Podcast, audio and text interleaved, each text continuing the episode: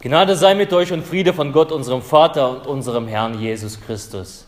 Amen. Wir wollen gemeinsam in der Stille beten für die Predigt.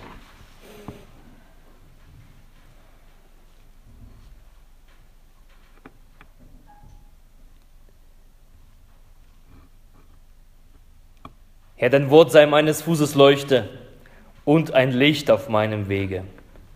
Amen. Liebe Geschwister, ich habe heute meine Predigt überschrieben mit dem Titel Die Daniel-Herausforderung. Die Daniel-Herausforderung. Ich möchte uns zu Beginn der Passionszeit und bis zum Ende dieses Jahres und darüber hinaus, wie schon angesprochen, herausfordern mit einer Geschichte aus der Bibel, mit der Geschichte über den Propheten Daniel. Und sie ist für etwas bezeichnend, womit wir unser neues Jahr angefangen haben oder zumindest das letzte Jahr beendet haben. Am Silvesterabend habe ich uns die Frage gestellt, uns vor die Frage gestellt, womit wir unsere Zeit füllen in unserem Leben. Und das, ich habe eine Statistik mitgebracht, angebracht, laut der, falls wir 80 Jahre leben und äh, aufgedröselt, was machen wir, so, äh, wie viele Jahre und wie viele Wochen und so weiter. Wer da war, kann sich daran erinnern.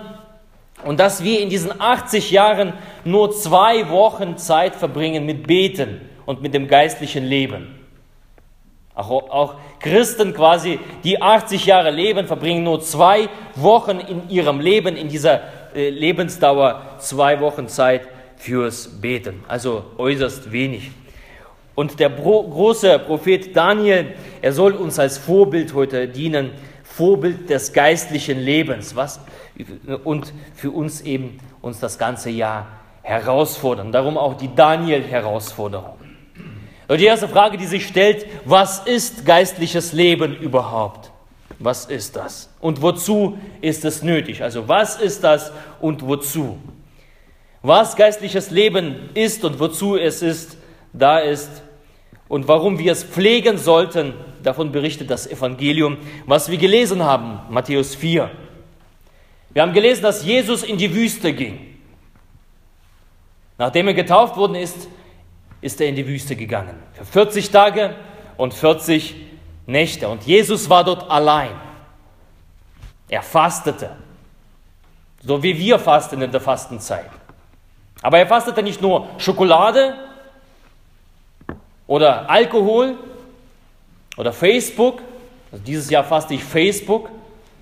Mal schauen, ob ich es danach brauche nach der Passionszeit. Ich denke nicht. Mittlerweile komme ich auch ohne gut zurecht.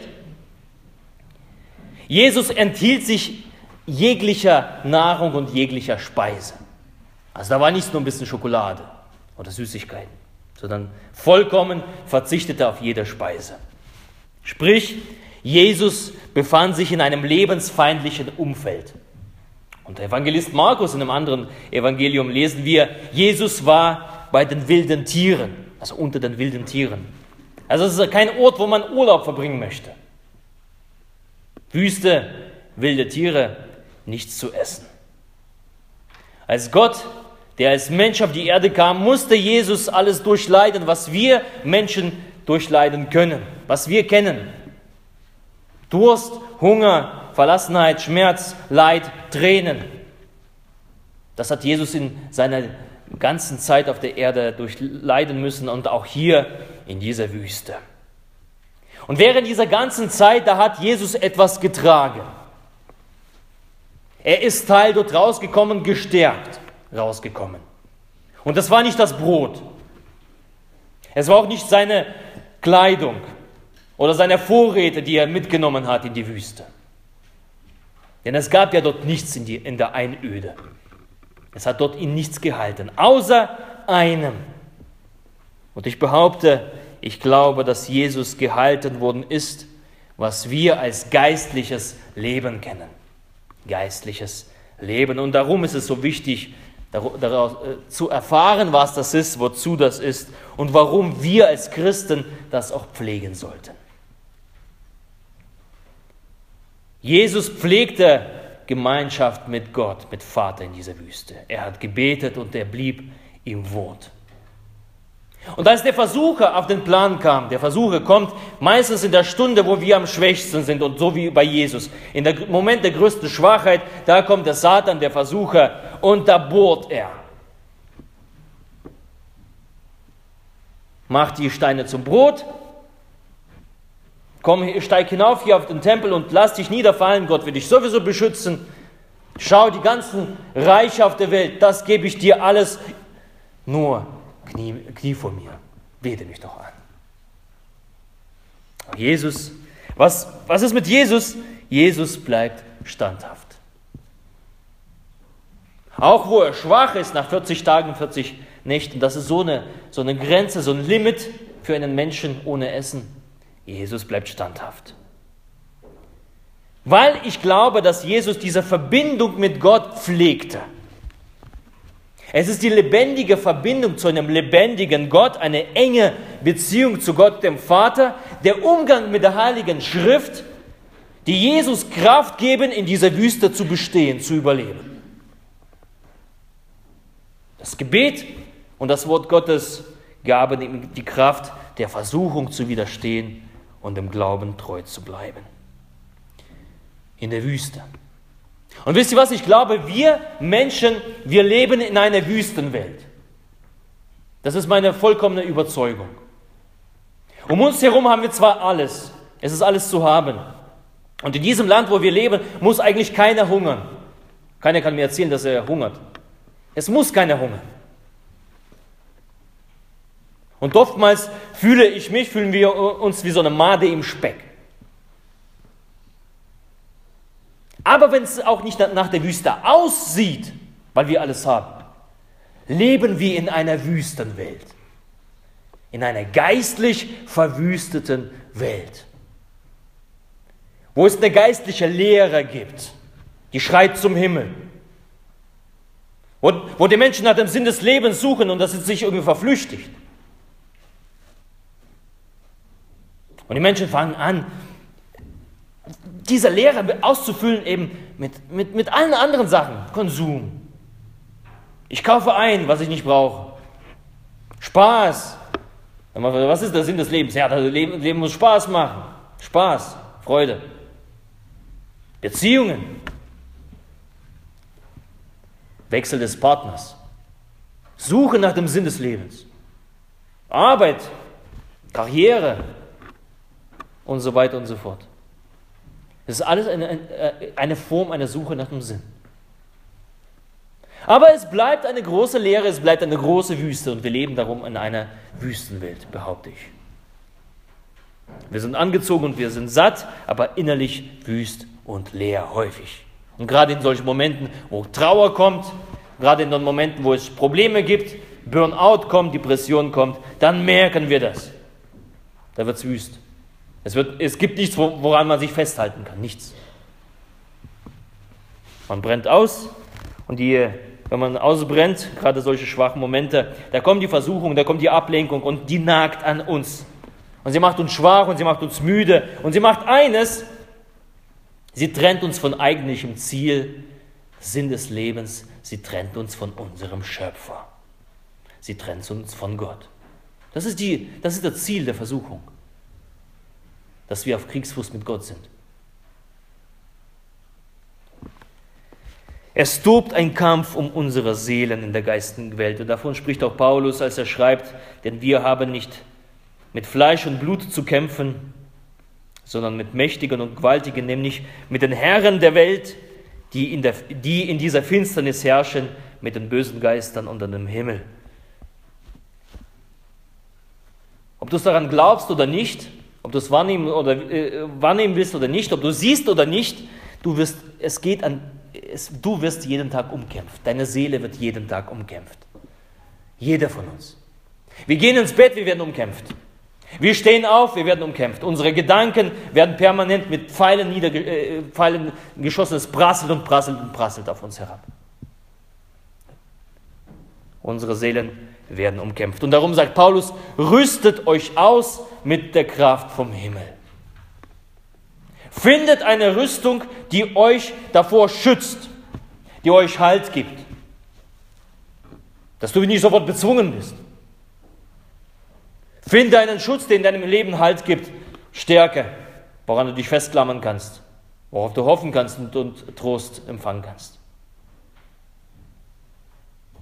Und bei Jesus sehen wir, und bei Paulus, das Einzige, das uns dazu hilft, zu bestehen in dieser Schlacht, aus diesem geistigen Weltkrieg wohl herauszukommen, ist ein erneuertes, geistiges, gesundes, geistiges Leben. Eine erneuerte Beziehung zu Gott. Wenn ich es nicht habe, bin ich Spielball in den Händen der Mächte. Und die dritte Frage, die dritte W-Frage nach dem Was und Wozu ist wie. Wie gestaltet man so ein geistliches Leben aus? Wie sieht so ein geistliches Leben aus? Und dazu schauen wir eben auf den Propheten Daniel. Wir finden seine Geschichte in der Bibel, Buch Daniel Kapitel 6, die Geschichte von Daniel in der Löwengrube. Vielleicht kennt ihr das. Ein jüdischer Mann namens Daniel ist im Exil, also die wurden verschleppt. Viele andere seiner Altersgenossen und er sind in Babylon. Am Hof des Königs. Und dieser junge Daniel, zu dem Zeitpunkt ist er etwas schon älter, er erweist sich als besonders klug und weise. Und da, der König Darius er will 120 Statthalter einsetzen, so im ganzen Land. Und über diese Statthalter drei Mann, drei wichtigsten, mächtigsten Männer in seinem Land. Und einer darunter ist Daniel, weil er eben weise war. Weil Daniel, wie es steht, alle übertraf. Alle Fürsten und alle Statthalter. Und steht geschrieben, er hat einen überragenden Geist. Das rief natürlich Neid auf den Plan. Das ist wie so bei vielen Politikern so ist. Man macht kein besseres Programm, sondern gräbt und sucht nach den persönlich, persönlichen Vergehen und persönlichen ähm, Fehlen des Kontrahenten. Also es hat sich in den 2500 Jahren nichts verändert an der Methodik, damals genauso wie heute. Aber das Blöde ist, dass diese Leute bei Daniel nichts finden. Daniel ist kein Gutenberg, der abgekupfert hat. Er ist kein Herr Wulf oder wie die alle heißen. Es gibt keinen Grund zur Beanstandung bei Daniel, womit man ihn denunzieren kann, so brandmarken kann. Aber die Leute, dieser Statthalter und die Fürsten, die wissen, Daniel ist ein frommer Mann. Und er pflegt etwas. Er pflegt ein Gebetsleben, ein gesundes, geistiges Leben. Und die gehen zum König und sagen, hey König, äh, bring mal so ein Gesetz raus. Nächsten 30 Tage, also das war wahrscheinlich die babylonische Passionszeit, die nächsten 30 Tage, jeder, der eine Bitte hat, der soll das nicht dem Gott äh, äh da bringen oder anderen Menschen, sondern direkt dir persönlich. So 30 Tage. Und wer das nicht hört, wer sich nicht daran hält, wer sich dem widersetzt, ab zu den Löwen. In die Grube. Der König sei geschmeichelt. Also ich meine, wer möchte denn nicht 30 Tage lang Gott spielen? Dass alle zu ihm kommen und auf die Knie niederfallen und, ach, guter König, gib uns doch.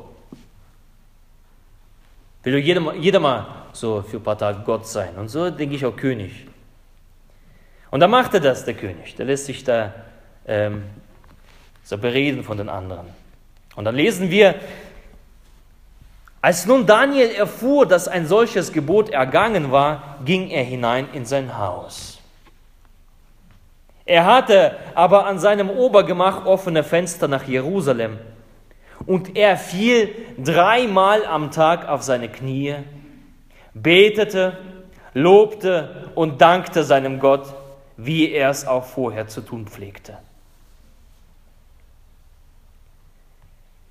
Diese Typen, die, die gucken dazu, wie Daniel das macht, wie er betet. Und Daniel wird geschnappt. Die schmeißen ihn in die Löwengrube und am Ende wird Daniel gerettet. Wie er gerettet wird, das überlasse ich dir, das selber nachzulesen. Ich möchte nicht spoilern in diesem Gottesdienst, sondern lies selber. Daniel Kapitel 6, damit die Lektüre eben der Bibel nicht versaut wird. Lies selber. Aber Daniel wird gerettet am Ende. Und eines rettete Daniel, seine Beziehung zu Gott. Seine feste Beziehung zu Gott, zu dem lebendigen Gott.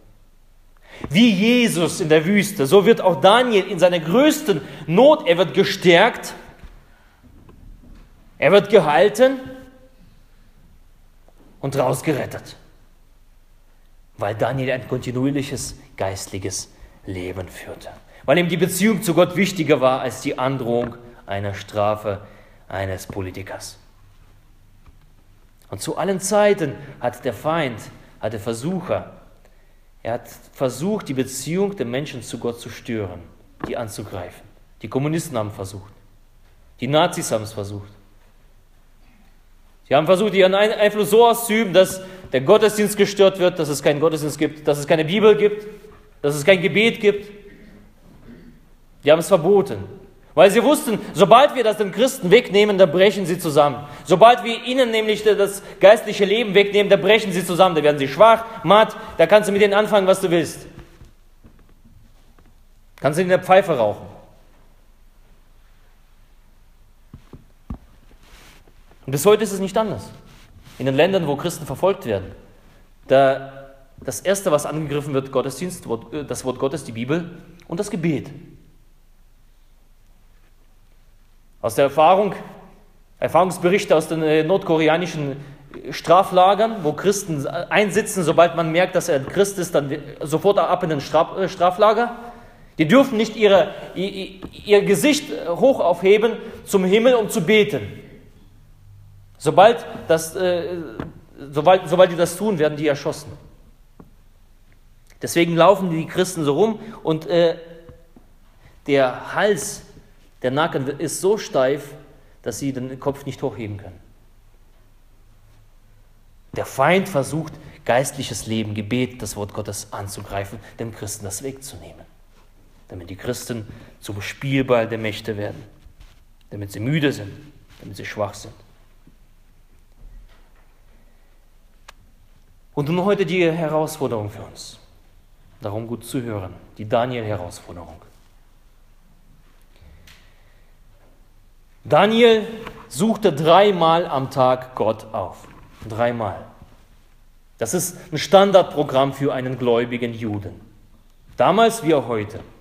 2007 waren wir in Schottland auf einem Weg, wandern, wandern eine Woche. Und ähm, da war ein äh, Campingplatz und wir standen da und haben so, die anderen standen da, haben gekocht, haben äh, geredet und darunter war ein Jude. Und er hat auch gekocht. Punkt 18 Uhr schiebt er seine Tassen, seine Teller, seine, seine Töpfe weg, setzt sich ein Gebetsschall auf, Gebetsriemen und alles, was sie so haben und fängt an zu beten. Punkt 18 Uhr, alles zur Seite, beten. Alle anderen gucken so verdutzt, was ist mit dem los? Dieser Mensch pflegt Beziehung zu Gott. Ihm war das wichtiger als das Vorbereiten des Essens. Ein junger Mann. Ich war begeistert, als Theologe damals. Wow, so offen und so öffentlich. Und egal, was die anderen über einen denken, fängt an zu beten. Fängt an, Gott anzurufen. Fängt an, Gott danken und zu preisen. Standardprogramm für gläubige Juden. Dreimal. Und wisst ihr was? Dreimal am Tage erklingen unsere Glocken. Frühs, zum Mittag und zum Abend. Wir haben ja in Rotenkirchen sogar vor zweieinhalb Jahren neue Glocken eingeweiht. Und wir haben sie nicht eingeweiht, damit sie einfach so schön klingen. Damit es einen Festumzug gibt den, für die nächsten 500 Jahre. Das sind ja Bronzeglocken, die halten ja lange. Es sei denn, sie werden eingeschmolzen irgendwann. Wir haben sie nicht aufgehangen, damit sie dort schön aussehen. Die sieht sowieso kein Mensch. Wir haben sie dorthin aufgehangen, damit sie uns erinnern, frühs, mittags, abends Gebet. Falte deine Hände. Richte dein Herz Richtung Gott aus. Wir haben sie hochgehangen, damit sie rufen zum Gottesdienst. Diese Glocken in der, in der Wernersgrüne Kirche, wir haben auch wunderbare Glocken hier, ziemlich laut, die hängen da, damit wir gerufen werden zum Gottesdienst, deswegen seid ihr gekommen. Ich hoffe, ihr habt die Glocke gehört heute früh. Eine Stunde vom Gottesdienst. Aus dem keinem anderen Grund außer Gebet und Gottesdienst hängen die Glocken da. Nicht irgendwie, dass es irgendwie mit der Heimat zu tun hat und Tradition und so weiter. Nein, alles Unfug. Die Glocken ist ein Wecker.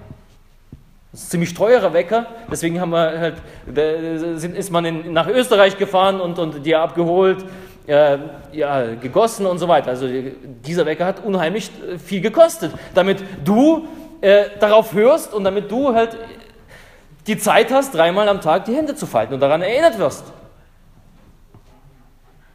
Dreimal am Tag.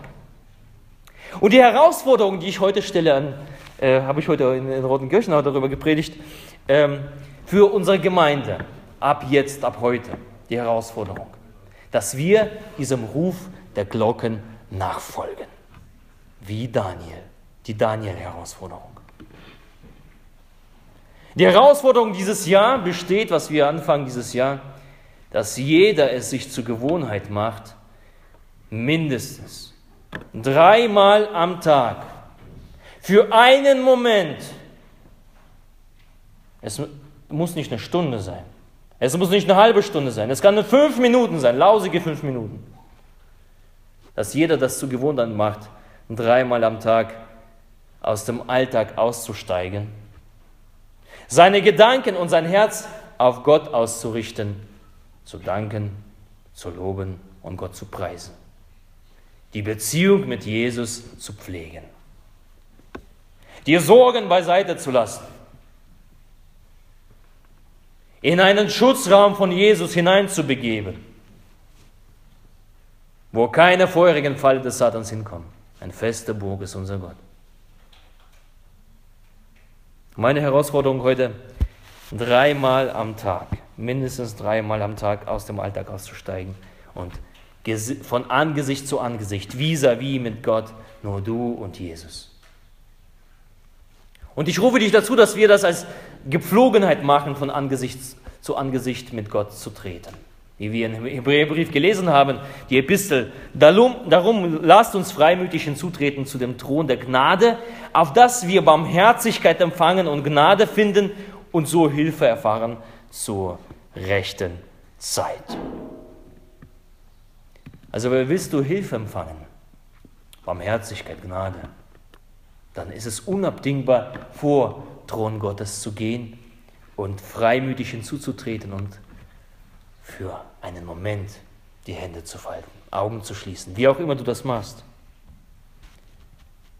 Und das kostenlos.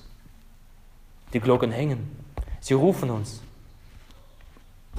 Ich glaube, würde man äh, für, für das Hinzutreten Gottes irgendwo auf der Welt ganz, ganz viel Geld verlangen.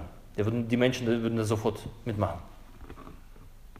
Heute pilgern Leute über Jakobsweg wochenlang, opfern ihre Zeit und Geld und, und Kräfte, dass sie zu, zu irgendeinem Sinn des Lebens kommen.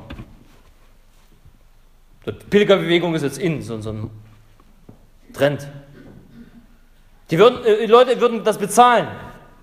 Aber wir dürfen hinzutreten, freimütig. Und wenn du ein Problem hast, wenn, wenn dich etwas belastet, wenn du traurig bist, was weiß ich, ausgebrannt, Depression, dann darfst du freimütig vor Gott treten und sagen, hier bin ich Gott. Hier meine fünf Minuten vor dir, ich möchte mich vor dir aufbauen lassen. Ich möchte in deinen Schutzraum. Ein fester Burg ist unser Gott. Ich möchte in diese Burg hinein, wo Ruhe ist. Lass uns in, diesem, in dieser Passionszeit anfangen, Gebet zu einer Gewohnheit zu machen, das zum geistlichen Leben dazugehört wie das Zähneputzen. Ich hoffe, jeder von euch putzt mindestens zweimal am Tag die Zähne. Sonst freuen sich die Zahnärzte. Das ist unsere Gewohnheit, das ist, das ist drin. Das ist unvorstellbar, dass ich äh, aufstehe und nicht Zähne putze. Geht nicht. Und so muss es auch für einen Christen sein, dass ich aufstehe und meine Hände falte am Morgen früh. Dass ich um Mittag 12 Uhr oder was weiß ich, halb eins, wann auch immer du Zeit hast, die Hände falte und mal kurz abschalte. Und meine Gedanken und mein Herz Richtung Gott ausrichte. Und abends genau dasselbe. Bevor ich ins Bett gehe, äh, einfach danken und, und bitten. Fünf Minuten. Denn Gewohnheiten, die formen unseren Charakter. Ein Zitat dazu, Gewohnheiten sind wie ein Kabel, wir flechten jeden Tag einen Strang dazu. Und bald können sie nicht mehr reisen. Also Gewohnheiten sind ja beid, äh, beide Richtungen, positiv und negativ. Wenn ich eine Gewohnheit habe, nach, nach der Arbeit immer nach Hause zu kommen und äh, dann mein, meinen freien Abend mit Fernsehen zu fangen oder mich bei Facebook einzuloggen, dann, äh, dann ist es keine gute Gewohnheit, weil ich weiß, dass, dass mich das äh, hineinzieht in einen Sog und ich komme dort nicht mehr raus. Das ist eine schlechte Gewohnheit. Und daraus wird ein Strang, der äh, halt nicht zu zerreißen ist oder schwer zu zerreißen ist. Und die Gewohnheit, ein Gebetsleben zu führen, wird in die positive äh, Seite gezogen.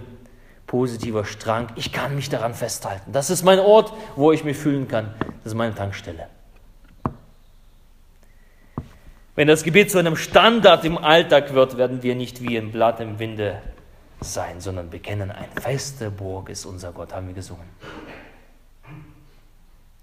wenn wir auf Beziehung mit Gott setzen, dann werden wir auch erleben, wie Gott in unserem Leben wirkt. Und ich kann bezeugen aus meinem Leben, ich weiß, dass Gott wirkt. Ich weiß, dass Gott lebendig ist. Und dass es nicht irgendwo da im Himmel ist, sondern steht an meiner Seite. Zu meinen Konfirmanden sage ich, er läuft immer rechts neben mir. Hier, Jesus ist immer an meiner rechten Seite. Ich weiß es. Er steht da gerade. Man sieht ihn nicht, aber er ist da. Und wenn man das pflegt, dann wird man Gott erleben. Dann wird man erleben, wie er zu Hilfe kommt plötzlich. Und dann sagt man, hey, wie dumm war ich. Ich wusste davon und ich habe es nicht genutzt. Gott hilft. Gebet hilft. Das ist was Wunderbares. Und wie gesagt, ob du für fünf Minuten aussteigst oder für eine ganze Stunde, je nachdem, wie viel du Zeit hast, das spielt jetzt in diesem Augenblick, in diesem Gottesdienst, in diesem Jahr noch keine Rolle. Das Wichtigste in diesem Jahr ist eine Erneuerung des geistlichen Lebens in unserer Gemeinde. Die Jahreslosung geht um Erneuerung, um neues Herz, neuen Geist. Und wir wollen diesem Vers nachfolgen, wir wollen das ernst nehmen, wir wollen uns erneuern und lass uns unser geistiges Leben erneuern. Lass uns im Glauben wachsen, dass Gott in unserem Alltag einen festen Platz ist, hat. Ohne geistliches Leben wird mein Glaube zu einer Totgeburt von Anfang an. Wenn ich das nicht pflege, wird es eine Totgeburt. Lass also nicht dein geistliches Leben, dich des geistlichen Lebens nicht berauben. Erneuere dieses Jahr deine Beziehung zu Gott. Darum auch die Daniel-Herausforderung. Dreimal am Tag Gebet. Das soll zum Standard in unserer Gemeinde sein. Ich rufe dazu meine Gemeinde auf. Das soll eine, ein Standard sein, nicht eine Ausnahme. Ein zweiter Punkt zum Gebet gehört Bibellesen. Wir haben, äh, wir haben gehört, der Mensch lebt nicht nur vom Brot allein, sondern von einem jeden Wort, das aus dem Munde Gottes geht. Also Jesus in dieser Wüste sagt, nee, aus dem Stein möchte ich kein Brot machen, denn der Mensch lebt nicht nur vom Brot allein, sondern von einem jeden Wort Gottes. Jeder Christ er muss aus dem Wort Gottes leben, jeder. Und darum ernenne ich die zweite Bedingung dieser Herausforderung. Zweite Bedingung lautet, für uns gibt es keinen einzigen Tag ohne die Bibel. Keinen einzigen Tag. Mindestens einmal am Tag öffnen wir unsere Bibel und äh, lesen darin. Das ist eine Herausforderung. Eine Leitplanke ist hoch. Die habe ich bis jetzt auch nicht geschafft letzte Woche, muss ich zugeben. Die, die letzten Wochen habe ich es nicht geschafft. Aber man muss ja an einer höheren streben, man kann nicht unten suhlen so ein bisschen, sondern man darf wachsen. Also gibt es für uns keinen einzigen Tag ohne Bibel. Also einmal Bibel aufschlagen, dort lesen. Ob viel, ob du Zeit hast, wirklich Zeit hast, 20 Kapitel zu lesen. Ich weiß nicht, ob du so viel Zeit hast. Ich habe dazu nicht die Zeit. Wenn du die Zeit hast, 20 Kapitel zu lesen, lies 20 Kapitel. Wenn du Zeit hast, ein paar Verse aus der Bibel zu lesen, lies ein paar Verse. Aber lies.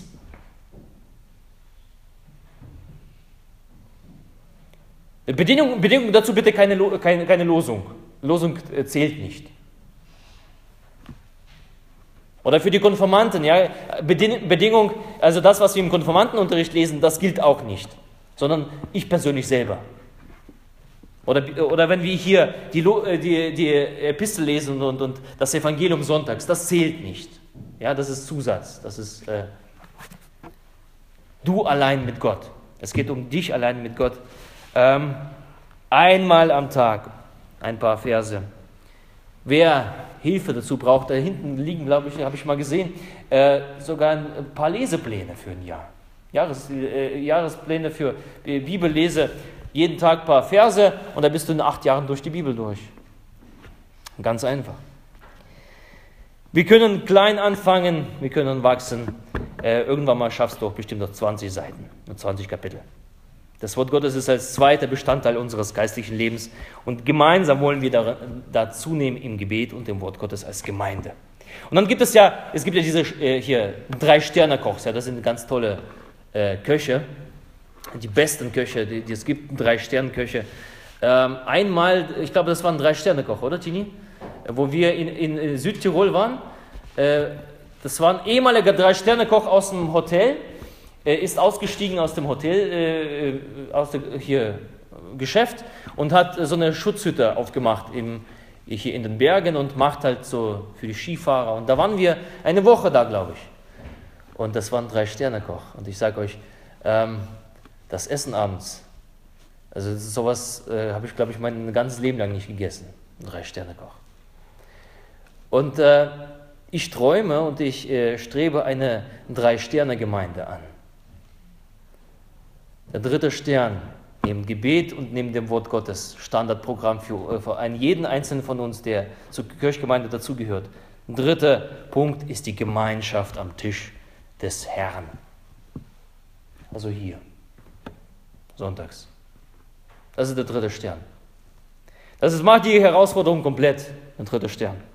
Jeder lebendige Christ, er sucht Gemeinschaft anderer Christen auf, mindestens der Gottesdienst soll der, die dritte Säule sein im geistlichen Leben eines Christen. Irgendwo auftauchen. Die Gemeinschaft des Feindes des Heiligen Abendmahls, also der dritte Stern, also in unserer Daniel-Herausforderung. Und wir haben eine kleine Aktion mit uns jetzt vor.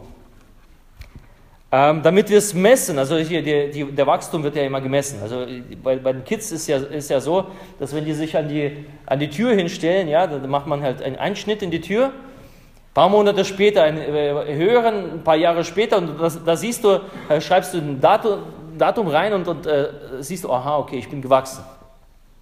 Und geistliches Leben kann auch wachsen. Die Gemeinde darf auch wachsen.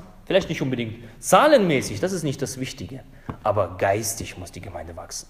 Und damit wir wachsen und damit wir auch erkennen, dass wir wachsen, das ist gut, äh, wenn wir erkennen, dass wir wachsen, äh, dass es immer wieder abgedatet wird, aktualisiert, kriegt hier nach der Predigt jeder ein Stift und einen Zettel. Und ich bitte euch, drei Zahlen aufzuschreiben. Drei Zahlen. Die erste Zahl oben Sieben Tage, die letzte Woche war ja. Sieben Tage, von Montag bis Sonntag bis heute. Und dann machen wir von Samstag zu Samstag. Wie viel Mal hattest du in diesen sieben Tagen eine Begegnung mit Gott Angesicht von Angesicht? Wie viel Mal? 21 ist, äh, ist top, oben. 21, da wollen wir hin, da wollen, dorthin wollen wir wachsen. Wie viel Mal hattest du eine Begegnung mit Gott? Also nicht im Gottesdienst, nicht in irgendeinem Kreis, äh, sondern wie viel Mal persönlich. Hast du dir Zeit genommen, Hände gefaltet, fünf Minuten und mit Gott äh, geredet? Wie viel Mal? Also das ist die erste Zahl. Und äh, bitte nicht abgucken vom Nachbarn. Ja? Der Nachbar Er hat bestimmt was anderes als du.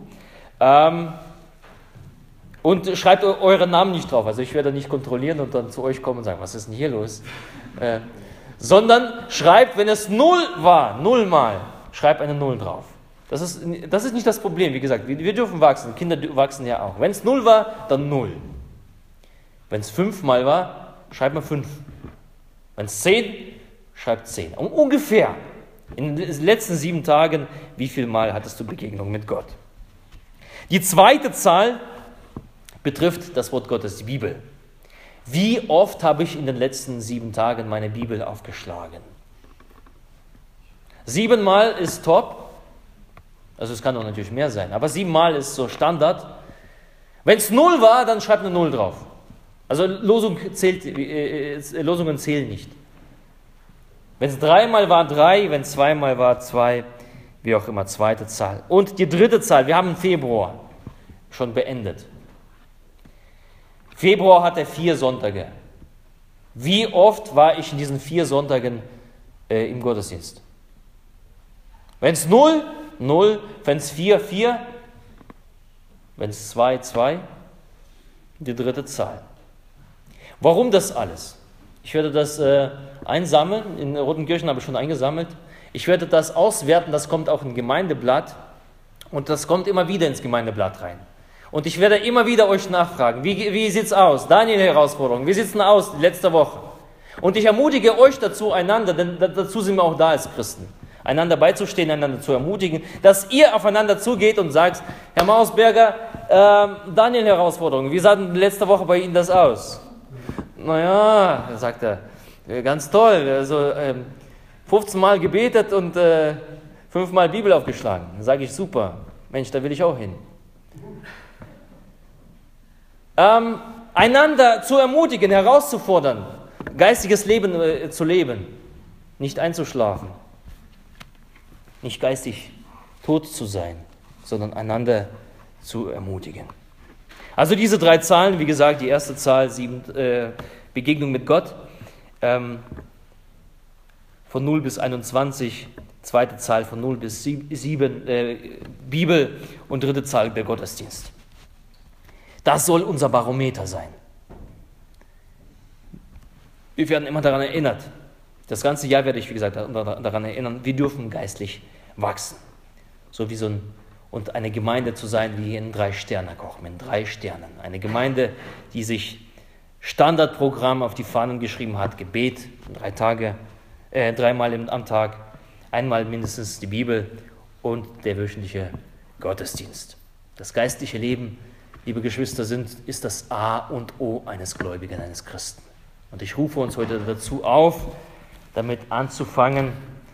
Und ich nominiere euch für diese Herausforderung, die Daniel-Herausforderung. Und der Friede Gottes der Höhe ist als alle Vernunft. Er